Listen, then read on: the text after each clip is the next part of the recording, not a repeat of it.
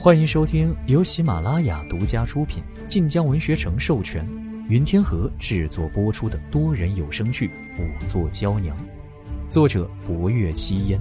欢迎订阅第二十八集。福公公笑道：“哈哈哈哈博姑娘别怕，侯爷都不曾怀疑你，你不必自疑的。”凶手既然敢犯案，且还是在侯爷在的情况下也不曾收手，自然有些本事。薄若幽看了眼霍威楼的背影，他走出厅堂，正在院中与绣衣使说着什么。从薄若幽的方向看去，只觉其背脊仿佛铁柱一般笔直硬挺，便有千钧之重，亦不改其巍然。用人不疑。这四字亦力若千钧，令不若幽心弦轻震。他拢在袖中的手轻攥，面上却只生出一丝温婉笑意。天色不早了，薄姑娘先回去歇下，明日再议。急不来的，越是着急，便越会一团乱麻。不若幽正犹豫，外面霍威楼似乎听见了屋内的话。指了个绣衣使，送他回去。今夜守在他院外。薄若幽正想说不必，霍威楼也看了过来。凶手行踪难定，极善隐藏之术，此番办差者不可为凶手所伤，尤其是你。尤其是你，薄若幽觉得心头一热，脸眸道：“是。”那民女告退了。霍威楼点头，再转身同先前的绣衣使说话。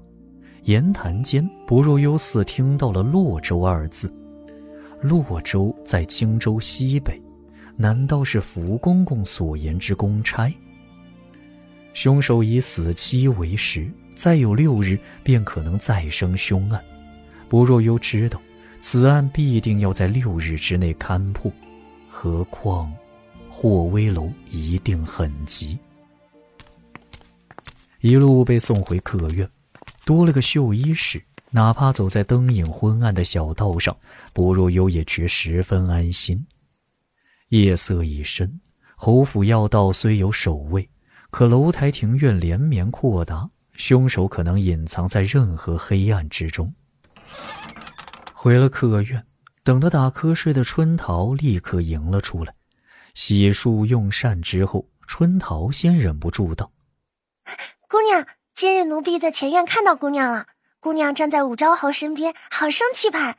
听闻姑娘是帮着衙门办差的，姑娘好厉害。”不若幽看着春桃那张稚气的脸，没忍心说自己是验尸体的，只是道：“那你想必也看到郑四爷了。”春桃顿时变了脸色。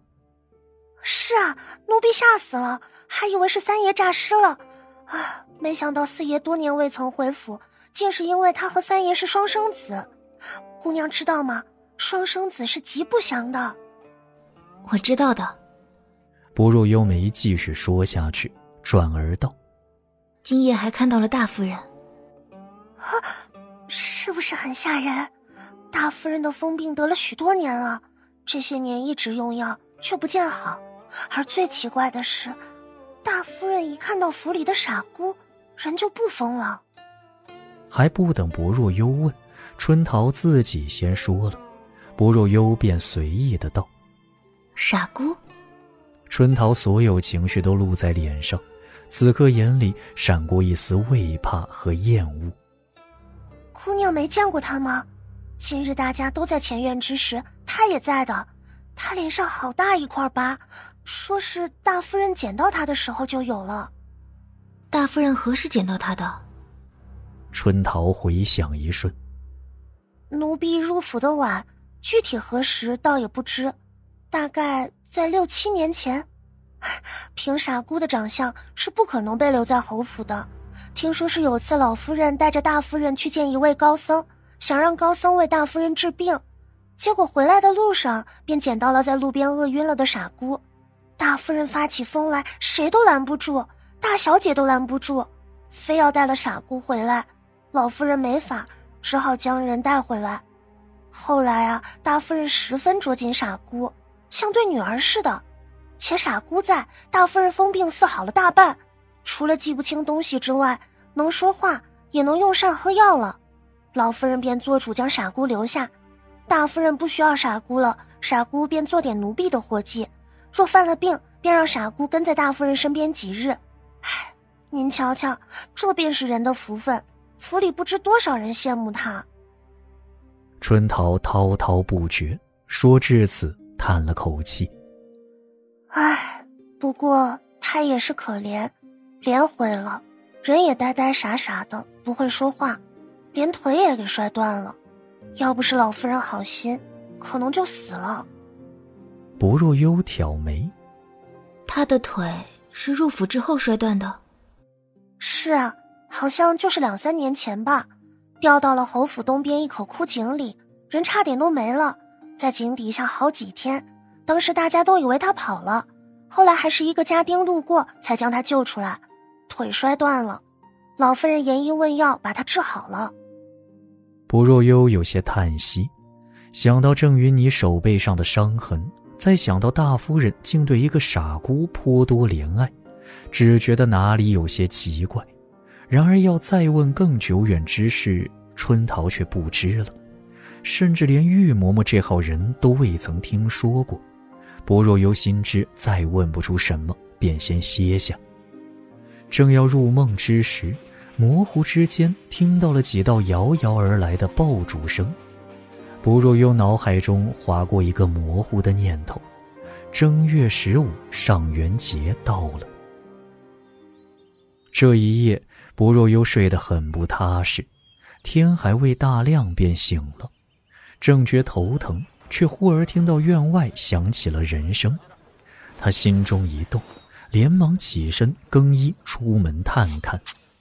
院门一开，不若幽便惊呆了，郑云霓正带着十多个下人往府门的方向去，而那十多个下人皆背着包袱，抬着香笼，这副模样。竟是要私逃出府。郑云霓当然未能走得了，人还未至府门，便被绣衣使拦住，很快被带到了前院之中。霍威楼泰然坐于主位，面上并不见几分怒色，可只那一双寒眸就令人心惊胆战。郑云霓下颌微扬：“侯爷，您应该知道，三月初七。”是臣女与二殿下大婚之日，此乃陛下赐婚。若祖母未曾出世，这两日我也该同祖母一起入京城了。霍威楼摩挲着手上的黑玉扳指，面上神色难辨。郑云霓一咬牙：“府上虽然死了三人，可这些都与臣女无关。侯爷扣押臣女，难道臣女有可能是凶手不成？”霍威楼沉眸不语，福公公笑眯眯的安抚：“ 大小姐，三月初七的大婚，如今才正月十五，此去京城走水路都只需半月，倒也不必如此着急。”郑云霓不敢冒犯霍威楼，却未将福公公看在眼里。公公，皇室大婚，礼节繁复。可不是你想的那样简单。虽不简单呐，却也不多么复杂。顿了顿，福公公温和道：“当今陛下大婚时，咱家为陛下牵马，因此知道几分。”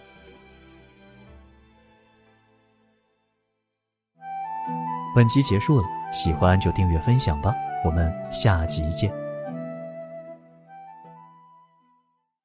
感谢您的收听，去运用商店下载 Patreon 运用城市，在首页搜索海量有声书，或点击下方链接听更多小说等内容。